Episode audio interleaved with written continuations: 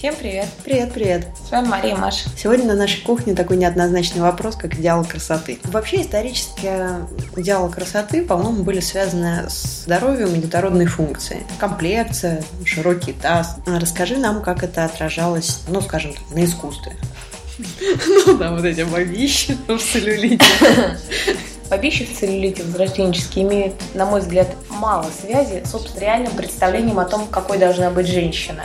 Но почему все-таки же всегда, ну, за исключением последних времен, было принято фиксировать в изобразительном искусстве именно идеальный? Если мы говорим про Венер эпохи там неолита и прочего, где, в общем, олицетворение матери природы, понятно, грудь, которую может сканить, и широкий таз. Но, в, к примеру, классическом греческом искусстве, да, где у нас подчеркивается, наоборот, красота мужского тела, а оно мускулистое такое, женское тело, наоборот, нарочито мягкое. Но нельзя сказать, что это как раз вот те самые целлюлитные бабищи. Да? Я же не говорю, что от начала времен до там, 20 века да. были одни идеалы, а потом другие. Ну вот, так смысл в чем? Понятно, здоровье, идеал тесно связаны. Поэтому, например, в раннем средневековье они все бледные, да, но обязательно беременные. Точнее, ну как бы и сам костюм, да, вот женский наряд с завышенной талией. Иногда подушки подкладывали. Должен был имитировать беременность. Тем не менее, сама фигура фигура по себе всегда скрывалась. Я начала свою мысль по поводу того, что возрожденческая красота не совсем связана с фактической красотой. На мой взгляд, возрожденческое искусство и культура – это всегда борьба телесного и духовного. И это отчетливо видно, если мы смотрим на скульптуру. Вот эта экзальтированная плоть, она в чем будет проявляться? В большой массе тела везде.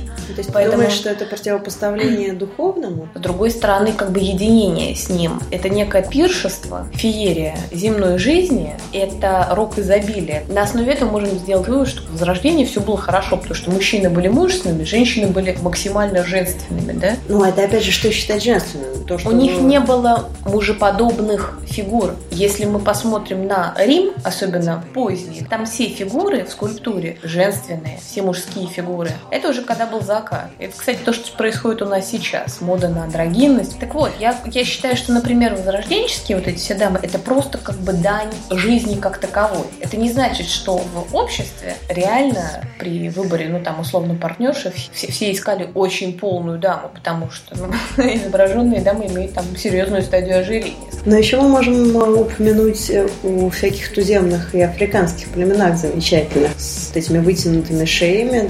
Не так давно очередные тут картинки вызвали кучу полемики с э, женщинами со вставленными в губы блюдцами. Действительно, на наш вкус это выглядит даже еще более дико, чем шея. Потому что ну, шея хотя бы, в принципе, даже и в нашей культуре, конечно, не настолько длинная, но тем не менее длинная шея – это скорее красиво. В туземных народах мы не можем провести прямую параллель между какими-то социальными пертурбациями и вот такими вот вещами, потому что в любом случае в традиционном обществе красота в первую очередь несет какую-то важную важную смысловую функцию. Либо это защитная функция, там вот, да, все украшения носят исключительно функцию оберегов. Но с блюдцами там все просто было. Изначально это была история о том, что они специально при достижении полового созревания уродовали девушек, чтобы на них не покушались арабы. Такая защитная была функция, потом они стали туда, значит, там сначала делался небольшой надрез, туда что-то вставлялось uh-huh. в эту губу, потом там все увеличивалось, увеличивалось. Дальше произошла трансформация, то есть за счет того, что туда можно было вставить там не просто глиняное блюдце, а блюдце разрисованное. В результате оно все перевернулось. И, то есть они, грубо говоря, сначала это считалось уродством, именно уродством, таким уродством, mm. которое защищает от посягательств мужчины другого там племени. А потом это перевернулось. Тем не менее, если мы посмотрим европейскую традицию, и да и не только на европейскую, в общем, на любую какую-то страну, где была государственность и прочее, как раз увидим прямую связь между идеалами красоты и тем, что происходило в обществе. Вспомним Недаром в период Наполеона у них такой откат был к античности. Женщины ходили в полупрозрачных туниках, они же почти голые были фактически, там ничего внутри ну, не да. было, да? И они были все такие прекрасные, эфемерные, потому что в тот момент была максимальная абсолютизация мужской силы. Ну, вдруг, знаешь, такой вопрос возник. Естественно, мы все имеем какое-то представление, ну, в каком-то образе там, мужчины. И, в принципе, мы не увидим толпу женщин, которые хотела бы видеть э, рядом с собой такую жену женоподобного мужчины. То есть, в принципе, у нас эти идеалы, они, в общем-то, такие есть. Мужественные, ровые. Откуда берется вот эта тенденция сама? Ну, она берется сверху. Вверху. Ну, она берется сам вверх. Низшие сословия. Там не совсем до красоты, там вопрос-то пользы. Почему раньше загар считался вообще мавитоном? Да, все себе белили сюда лица, не дай бог, что тебе не заподозрили, что ты Значит, раньше в Индонезии ты заходишь в магазин. Не, ну в Индонезии, да, у них вообще И на ты видишь огромный спектр Там отбеливающих средств. да. Ну, кстати, в Африке тоже они используют какие-то безумные совершенно эти отбеливатели, чуть ли не хлор. Да, да, да. Там страшные вещи происходят. пятнистыми лицами. Вопрос пользы. Я в этом смысле вспоминаю кадр из фильма «Монгол», где маленький Чингисхан, ну, будущий, да, там, Муджин выходит, выбирает невесту, девки стоят, а им там лет по 10. Ну, кто себе представляет, может, монгольский женский костюм, у нее там штанишки сверху, еще там рубашечка сверху, еще там этот кафтанчик. Панталончик, пижамка такая с накидочкой. пижамка клевая, да, фигур не видать. Тем более в таком юном возрасте. И папа ему говорит, значит, смотри, говорит, ей на ноги и на лицо обязательно. Ноги, говорит, должны быть крепкими, чтобы мужчине было хорошо. Второй, говорит, лицо должно быть плоское, говорит, как озеро, и с маленькими глазами, потому что, говорит, в больших глазах демоны живут. И типа, если у него большие глаза, то он будет сварливый. Возьмите себе на заметку, мужчины.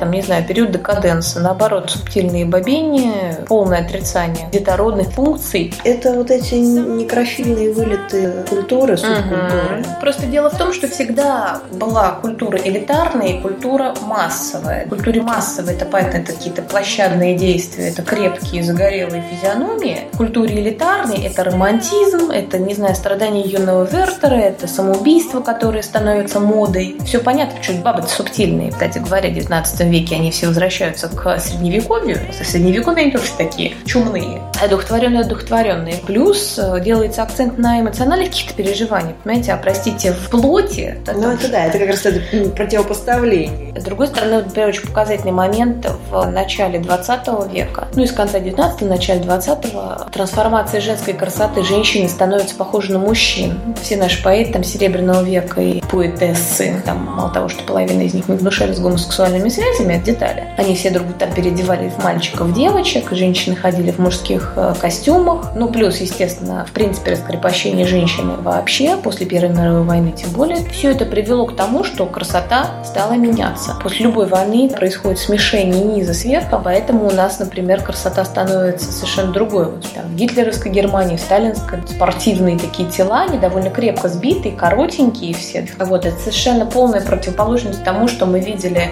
до революционное время. Прибавим к тому, что у нас происходит сейчас. Почему у нас такое сейчас количество ди- девиаций, в том числе и красоты? сейчас скажешь, почему у нас сейчас такое количество дебилов? С 80-х где-то началось движение вот этих сильных женщин, да, в красоте у нас это как проявляется, там вот эти широкие плечики в моде, при этом, в общем-то, и на самом деле очень подчеркнутая женственность. Потом мы плавно приходим в 90-е, где, в общем-то, у нас царствует унисекс. Э, 90-е, которые начались, собственно, с рекламных кампаний Calvin Klein, это воспринималось действительно революционно, но все равно там не было подмены ролей, на мой. Пускай там это были не сформировавшиеся подростки, ну так, по форме, но мальчик всегда был мальчиком, девочка была всегда девочкой. Сейчас же происходит следующее. Девочка становится мальчиком, мальчик становится девочкой. Ну и ты думаешь, почему так происходит? Грубо говоря, была игра, и потом вдруг эта, эта игра стала реальностью. Это происходит хотя бы потому, что роль женщины в обществе изменилась. Это первое. Причем это касается фундаментальных вещей типа ценность секса. До сих пор у мужчин благо финансовые в руках. Женщины владеют главным орудием. Это как раз секс. На самом деле она ру- рулит процессом, потому что он должен тратить свои нажитые на нее. То есть она говорит, можно или нельзя. С другой стороны, дикое количество мальчиков, которые работают моделями, всем этим делом. А это чисто женская, в общем-то, история. Ты думаешь, что это такое, во- возможно, часто неосознанное подражание женской роли, потому что женская роль позволяет диктовать Да, сейчас идеалом красоты является женщина с мужскими чертами лица. То есть, что это такое? Это широкие скулы, кустистые брови. Да, но изначально же красота, подиумная красота, она обусловлена технологически. Вопрос-то в том, почему тогда на подиуме подиуме появились мальчики, которые выглядели как девочки, с длинными ногтями и волосами ниже попы. Ты вот посмотрел недавно Полякова? Как ты себя ощущаешь после я, я себя, да, мой мир перевернулся. Причем Данила Поляков, ну расскажи, может быть, не, не все знают, что это за персонаж. Ну как, ну это мировая супермодель. Он ходит в женских платьях, снимается в женских образах. Там было несколько фотографий, где он в мужском образе. И он, в принципе, привлекателен как мужчина. Вот если не, не рассматривать все остальные 99,9% ага. его фотографий, и это реально ужасно. Напишите, что вы считаете красивым. Пишите, будем рады вашим мнениям. Все, всем пока. Пока.